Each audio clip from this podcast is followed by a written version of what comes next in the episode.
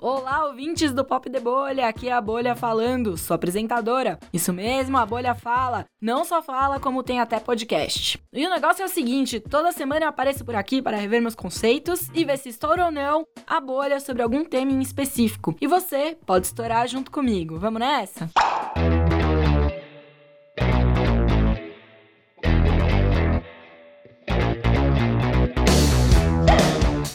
No programa de hoje, eu bati um papo com uma convidada que transborda sentimentos e falei sobre algo que parece nunca ter sido tão fundamental: o amor. As coisas andam meio bagunçadas nesse mundão, né? Falar de amor nos tempos de hoje é sim um ato de resistência. Ainda mais quando falamos sobre amar quem está do nosso lado, na mesa de almoço, dividindo a baia de trabalho e nas relações mais íntimas também. Então, amor é algo a ser compartilhado. E hoje eu quis compartilhar essas ideias com a Carol. Olá, todo mundo, tudo bem? Sou a Carol, um prazer enorme estar aqui com vocês hoje. E a Carol tá lançando um livro que se chama Cartas Estranhas para Amores Inventados. E aí bateu aquela curiosidade, né? Todos esses amores foram mesmo inventados? Na verdade, eu amei essas pessoas, essas pessoas elas existem. Então eu escrevi cartas para as pessoas que eu amei ou que eu achei que amava. Por isso que eu coloquei amores inventados por mim mesma. Então, na verdade, é assim, algumas pessoas eu falo, tá, eu amei. Outras, será que eu amei? Ou eu inventei que eu amei só para poder escrever ou só para poder me inspirar a escrever para essas pessoas? Artista é tudo meio louco, né? Então a gente faz assim, ai meu Deus, não sei se você não sabe se você ama, se você ama demais, se você tá inventando que você ama. E eu sempre fui uma pessoa do amor, inventado ou não. Então elas existem, essas pessoas existem, elas receberam essas cartas que estão no livro, mas eu não sei se eu amei todas de fato. Por isso, Amores Inventados. As protagonistas desse livro são mulheres. Os poemas foram escritos para elas, inventados ou não. Então fiz praticamente uma pergunta retórica, mas eu amei a resposta. Por que precisamos amar as mulheres? Ai, gente, eu nem sei não amar as mulheres. Eu tô nesse nível já, assim. Como eu, eu, amo as mulheres, como eu sou gay, amo mulheres há algum tempo, eu não consigo desassociar a questão de amar as mulheres. Assim, na minha cabeça, por exemplo, a questão de competitividade entre mulheres nunca existiu. Na minha cabeça nunca existiu. Se eu vi uma mulher gata, inteligente, interessante, eu queria ela para mim, eu não queria ser ela. Eu quero ela para mim. Eu falo, não, gente, pra que, que eu vou querer ser ela? Eu posso ter ela para mim? Então, eu nunca vi a competitividade porque eu sempre me interessei pelas pessoas, pelas mulheres que eu achava interessantes. Mas eu acho assim, quando eu me vejo num relacionamento com outra mulher, eu vejo muito mais como uma união de poderes, de forças, de, de tudo, uma junção de muita coisa maravilhosa junto. Eu amo as mulheres num sentido geral. Então, as minhas cartas, obviamente, são para mulheres, mulheres que eu me inspirei, mulheres que eu amei, mulheres que eu me apaixonei, mulheres que eu peguei, mulheres que eu trepei, mulheres que eu beijei e mulheres que eu nem encostei né? Então, são para diversos tipos. Então, as mulheres me inspiram nesse sentido, no sentido geral. E hoje, mais do que nunca. Conversamos sobre as mulheres que inspiram e eu soube que a Fernanda Young a apoiou nesse desenvolvimento e lançamento do livro. Então, eu pedi para ela contar um pouco sobre como foi esse encontro. Na verdade, a Fernanda foi uma pessoa muito especial na minha vida. A gente se conheceu numa época que eu tava um pouco descrente de conhecer pessoas que realmente interessantes ou que me inspirassem. E quando eu conheci a Fernanda, é o clássico, né? Eu conheci a Fernanda, ela era. Eu, eu era fã da Fernanda, né? Ela era uma referência para mim. Eu dizia até para ela, e ela achava graça, que na minha adolescência eu falava pros meus amigos que eu queria ser a Fernanda Young da minha geração. E ela achava muita graça. Eu falava, eu sou a Fernanda Young da minha geração. E eu já conheci Fernanda assim, né? Já tendo lido todos os livros dela até então ou a maioria deles, né? Também não quero parecer assim arrogante nesse sentido, mas já tinha lido a maioria dos livros dela, eu admirava muito. Então, quando eu conheci a Fernanda, eu tava conhecendo um ídolo, né? E ela falava isso: ai, nunca conheça seu ídolo, porque assim, sempre já vai por água abaixo, a sua imagem vai por água abaixo. A imagem do ídolo se destrói, né? Se decompõe na sua frente. Com a Fernanda não foi assim. Realmente a Fernanda era uma pessoa apaixonante, interessantíssima. Ela era tudo aquilo mesmo. Uma pessoa muito densa, muito profunda É, as nossas trocas eram muito, muito intensas, muito fortes, intelectuais. Então a gente, quando eu conheci a Fernanda, a gente passou um dia inteiro juntas, trocando tudo da vida, de tudo. E era tanta coisa. Eram duas pessoas tão intensas ali trocando que foi durando um dia inteiro. A gente foi passando um dia. A gente começou num café da manhã, que virou um almoço, que virou um jantar, e um dia inteiro, assim. E poderia ter durado ainda muitos outros dias. E quando eu a conheci, eu falei para ela, obviamente, que eu escrevia. E aí era a parte delicada. Todo o resto, tudo bem falar sobre tudo, mas a parte sobre escrever era a parte que, com ela, para mim, era uma parte delicada de falar. E ela comentou também sobre a pressão que é mostrar algo que você fez para alguém que te inspira. Adiei este momento muito. Porque eu sabia que a Fernanda era uma pessoa muito criteriosa, né? Então, falei, ai meu Deus. Aí uma vez mandei um poema meu. Aí a princípio parecia que ela tinha gostado. E aí ela não demonstrava muito assim, com afinco. E depois a gente começou a trocar coisas que a gente escrevia. Ela me mandava uma coisa, eu mandava outra, e eu percebi que ela realmente começou a gostar. Até que teve um dia que ela falou: falou, olha, seguinte, você é boa. E eu acho que você deveria começar a pensar em publicar. Aí eu, opa, pera lá. Então, se ela tá falando alguma coisa, ela não, ela não, era uma pessoa que fazia elogios gratuitos, né? Aí eu falei, será? Meu Deus do céu, calma. Ela está dizendo que eu sou boa em alguma coisa. E aí ela falou, realmente. Um dia ela falou, olha, você realmente é muito talentosa e é um desperdício você não publicar. Vá atrás, corre atrás disso. É, o processo de publicar um livro é uma jornada. E pedi para ela contar como é que foi isso. Aí comecei a resgatar as cartas que eu tinha escrito para as pessoas ao longo desses anos todos. São 12 anos de escrita dessas cartas, foram 12 anos de, de cartas de declarações. Então é uma compilação desses anos todos. E aí fui atrás, pedi para uma pessoa, pedi para falar, fulano, você não tem aquele poema que eu te escrevi? Lembra que eu te escrevi? Aí me mandava. E aí eu fiz, juntei esses poemas todos entreguei na mão dela. Falei, ó, oh, tá aqui. E aí ela leu e ela gostou muito. E aí ela falou, realmente, ela falou assim, quando a gente brigava, ela falava, com sorte você será uma poeta de sucesso. o re... E o resto, a gente brigava, ela o jeito dela elogiar ainda. A gente brigava e tinha um jeito dela elogiar que era no campo da escrita. Então a escrita foi um lugar seguro para mim, dessa nossa amizade, regada de muitas trocas e muita cumplicidade. Fernanda era uma pessoa muito, muito, muito importante para mim. E aí eu mandei para algumas editoras e aí a Chiado, que é a editora que eu publiquei meu livro, aceitou e a Já era uma editora que eu gostava muito, é uma editora portuguesa. E aí eu sabia que eles iam publicar meu livro aqui em Portugal. E aí aquela coisa, ah, tipo, ah, tá bom, vai vender em Portugal. Um sonho europeu do seu livro e, e como no meu livro eu sempre fui, eu tive uma, sempre tive uma visão muito clássica desse livro. É um livro simples, fino, só de poesias, não tem muita coisa, tem umas fotos também das poesias originais que eu fiz, mas ele é isso, ele é um clássico. E eu sou muito grata e sou muito devota da língua portuguesa. Então, eu achei muito incrível que uma editora portuguesa se interessasse pelo meu livro e publiquei pela Chiado. E claro, eu não podia deixar de perguntar se algum dos poemas tinha sido feito para Fernanda. A resposta tá aí.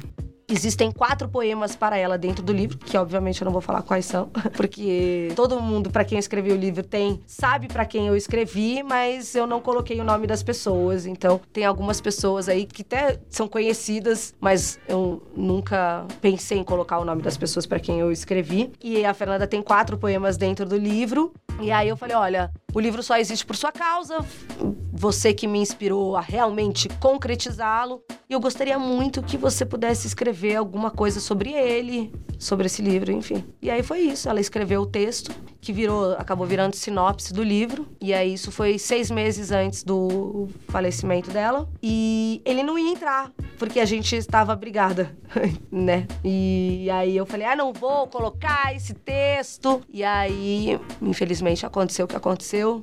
E aí o texto o texto voltou pro livro. Enfim, já tô ficando bem emocionada, mas é isso.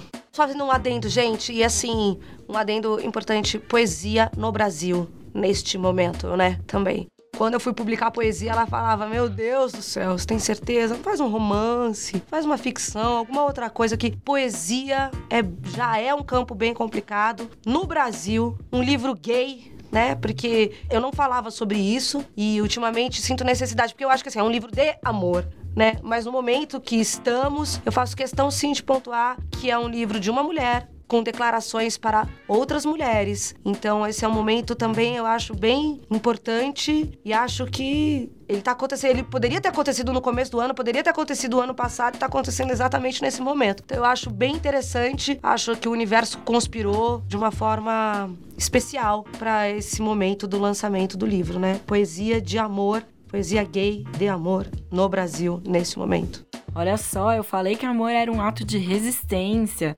assim como suas manifestações, a poesia, a arte. Ah, eu fiquei emocionada com essa conversa toda. Essa história da sua publicação me lembrou uma comédia romântica bem preciosa. E atrás das cartas que escreveu, falar com as vezes. eu quis saber como é que foi, então, no fim das contas, pedir esses poemas de volta. Não, é super romântico, gente.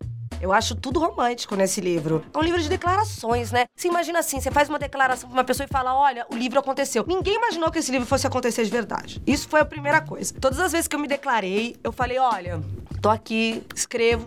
Era ok. Quando o livro começou a virar um livro, as pessoas começaram a falar: Uau, será que vai acontecer isso mesmo? E aí, de repente, pô, você tá homenageando uma pessoa. Então não importa se você brigou com essa pessoa, se você não fala mais com essa pessoa, nada, né? Quando você, pô, você tá fazendo uma homenagem para ela, você tá colocando uma carta que você escreveu para essa pessoa num livro, você tá eternizando a sua declaração, né?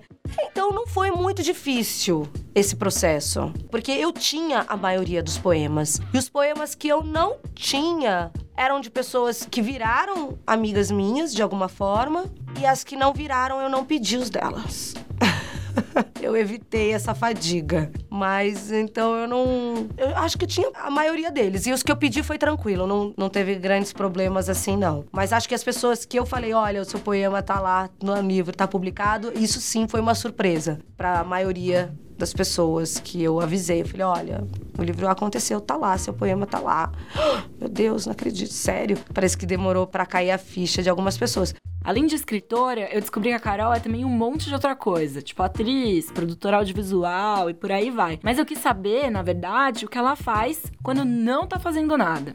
Eu amo não fazer nada. E eu tenho bastante tempo de não fazer nada, porque eu sou uma pessoa da madrugada. Então, como eu sou uma pessoa da madrugada, eu deixo a madrugada para mim, sempre. Isso para mim é sempre, gente, assim. Mesmo que eu trabalhe, eu trabalho muito. Todas as vezes que eu acho que eu tô descansando, eu tô trabalhando. Então isso também parece que se confunde, porque, ah, hoje é um dia que eu não vou fazer nada. Aí eu escrevo, já tô trabalhando, né? Ah, hoje é um dia que eu não vou fazer nada. Então aí eu penso numa coisa que, ah, eu tive uma ideia de uma. Bom, tô sempre criando, eu tô sempre fazendo alguma coisa. Mas nos meus descansos, eu sou uma pessoa, eu sou cinéfila e seréfila, eu falo. Porque eu sou muito viciada em série e muito viciada em cinema. Então eu estou sempre vendo séries e cinema. No meu Instagram, se você for olhar, tem as coberturas todas dos Emmys, dos Oscars e dos Golden Globes, que eu faço de piada, mas que eu já tenho uma audiência maravilhosa. As pessoas amam, porque eu sou realmente, tá vendo? Até o que eu acho que eu uso como um, uma coisa livre ou for fun pra mim, ou de diversão, eu acabo fazendo alguma coisa com isso que também é diversão. Então, assim, dia de Oscar é sagrado para mim. Eu tô lá na frente, vendo tudo, sei tudo, faço associação de tudo, quero adivinhar até quem vai ganhar melhor roteiro adaptado. Entendeu? Aí no M, mesma coisa, assisto todas as séries. Então eu sou uma pessoa viciada em séries e cinema.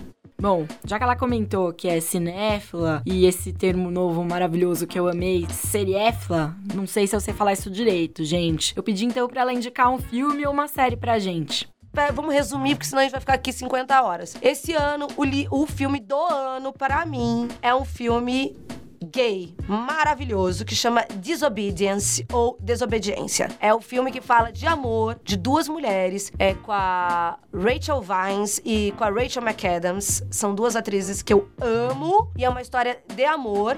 Acontece dentro de uma comunidade judaica ortodoxa, então é bem interessante, a temática é ótima e não trata a sexualidade de forma clichê. Tadã! Finalmente, meu Deus do céu, entendeu? Finalmente a mulher não morre no final. Desculpa, eu não vou falar acontece no final, mas ela, ninguém morre no final. Então já é alguma coisa, que sempre matam a sapatão, né? Mata a sapatão que gostou da hétero. Então, pelo menos não acontece isso. Nesse filme já mudou alguma coisa, né? Porque assim, ou matam ela ou ela se suicida. Sempre tem um troço assim, né? Ninguém. Mas esse, apesar de ficar um pouco americanizado, sempre eles caem ali nesse lugar. Já é um filme mais intenso, mais verdadeiro, mais sexual também, por que não? Então, o filme é maravilhoso que eu amei. E assim, os outros filmes é, do ano são filmes que são já mais clichês, que são filmes realmente muito bons que aconteceram, mas esse, e falando de amor e de temática. E aí, na mesma temática, gente, série, série maravilhosa, de cartas, de amor e de rasgação, de drama. É I Love Dick. I Love Dick tem no Amazon Prime. É baseado num livro de mesmo nome, chamado I Love Dick ou Eu Amo Dick. Dick é o nome do cara, não confundam, mas é muito bom. Esse jogo de palavras é, é bem interessante. Então, acho que essas duas dicas são boas dicas. Porque são, são séries, e acho que é um filme e uma série que não é tão comum que, tá todo, que todo mundo fala, sabe? Assiste isso, assiste aquilo, né? Acho que são duas dicas bem interessantes para pessoas que são românticas e amor e falando de sexualidade, enfim. E a conversa foi chegando ao fim. Para fechar com chave de ouro, eu pedi um conselho para quem quer colocar suas ideias no mundo. Eu acho que a gente tá numa fase, uma era, né, bem interessante para isso e mais livre nesse sentido. É, o Instagram tá aí para pessoa arriscar, para fazer um Instagram das coisas que escreve, para fazer o Instagram de, uma, de coisas que te inspiram. Não precisa ser seu Instagram pessoal. Você abrir uma conta para você colocar suas ideias, sua criatividade, é, as coisas que você gosta já é um passo. A gente tem isso na nossa mão, assim, de uma forma muito fácil. E mas eu sou uma pessoa das inspirações, então eu acho que as pessoas têm que ler livros, têm que assistir filmes, sim, tem que ver espetáculos, tem que ir, gente, assim, tem que ver espetáculo, gente, tem que ir ao teatro, tem que ver espetáculos de dança, tem que se interessar, tem que ir em exposição, tem que se alimentar de coisa. Não adianta só eu acho a gente colocar para fora sem critério. Eu acho que a gente tem que consumir e colocar para fora. Consumir arte, consumir as coisas que as pessoas estão fazendo, que outras pessoas estão fazendo, que vão te inspirar as suas próprias coisas, eu acho. Mas os artifícios estão aí, é, é um caderno na mão, eu sempre falo, nem precisa do caderno na mão, é um celular na mão e, e um mundo inteiro de possibilidades, né? Então, o celular na mão tá ali para você escrever seus notes, se você for uma pessoa da escrita, para você fazer uma foto, se você for uma pessoa da imagem, para você desenhar, se você for uma pessoa do design e para você se inspirar também, consumir informações, né? Eu falo assim, eu sou uma pessoa que cada vez menos consumista no sentido material da palavra e cada vez mais consumista no sentido artístico, de arte, de informação e de conhecimento. Então vamos consumir mais conhecimento e menos coisas materiais, que eu acho que assim a gente consegue produzir com muito mais vigor e com muito mais verdade. O papo foi bom demais, né, gente? Tanta história boa e como já tá se tornando um ritual por aqui, eu pedi pra Carol se apresentar. Nome, sobrenome, CPF, nome da mãe, enfim, descubra quem é a Carol. Eu sou a Carol Martins. Eu não preciso falar a idade, não, né? Essas coisas. Não, eu sou a Carol Martins. Eu sou uma pessoa que hoje é muito difícil de me definir numa coisa só. Graças a Deus, eu acho, né? A Deus, a mim mesmo. Mas cada vez mais difícil de definir. Eu acho isso muito interessante. Também acho isso muito reflexo da nossa época. Eu sou uma atriz de formação, é, radialista de formação também. Também fiz muitos cursos de, de literatura poética. Tenho uma produtora de conteúdo audiovisual. Então, afora o livro, eu tenho uma produtora de conteúdo audiovisual, faço conteúdo artístico e soluções tecnológicas também e visuais para eventos. Então trouxe a parte do teatro para o meio corporativo, como transformar o meio corporativo, trazer mais arte para esse meio que a gente vive, né? Porque a gente é engolido, a gente precisa sobreviver, né? A gente precisa ganhar dinheiro. E fora isso, eu sou jogadora de pôquer profissional, tem isso também. E isso quer dizer sim, o pôquer é legal, mas isso não é um assunto para agora, porque isso também é um assunto muito longo. É, o pôquer é legal, isso quer dizer legalizado e é um esporte da mente. Então, sim, você pode viver sim do pôquer. É uma profissão cada vez mais difundida, então o pôquer faz parte da minha renda mensal, portanto, o poker é uma das minhas profissões também. E é isso. Olha, gente, para vocês todos que estão gostando do nosso conteúdo, que estão gostando dessa conversa, desse escracho, dessa abertura de segredos e tudo que a gente tem aqui para dizer de forma interessante ou às vezes não tão interessante, mas curiosa, é, a gente também tem os nossos canais no YouTube, no Instagram. Procurem o Pop de Bolha, que lá vocês vão achar todos os conteúdos de mais mulheres maravilhosas que tem aí. Um beijo grande, muito obrigada. Como dizem, foi muito amor. E claro, bolhas estouradas. Queridos ouvintes, Reforço o convite da Carol. Não deixem de me procurar Papo de Bolha no YouTube, onde temos vídeos novos toda semana, e também no Instagram. Papo de Bolha estourando alguma bolha nova em alguma rede próxima de você. Até mais!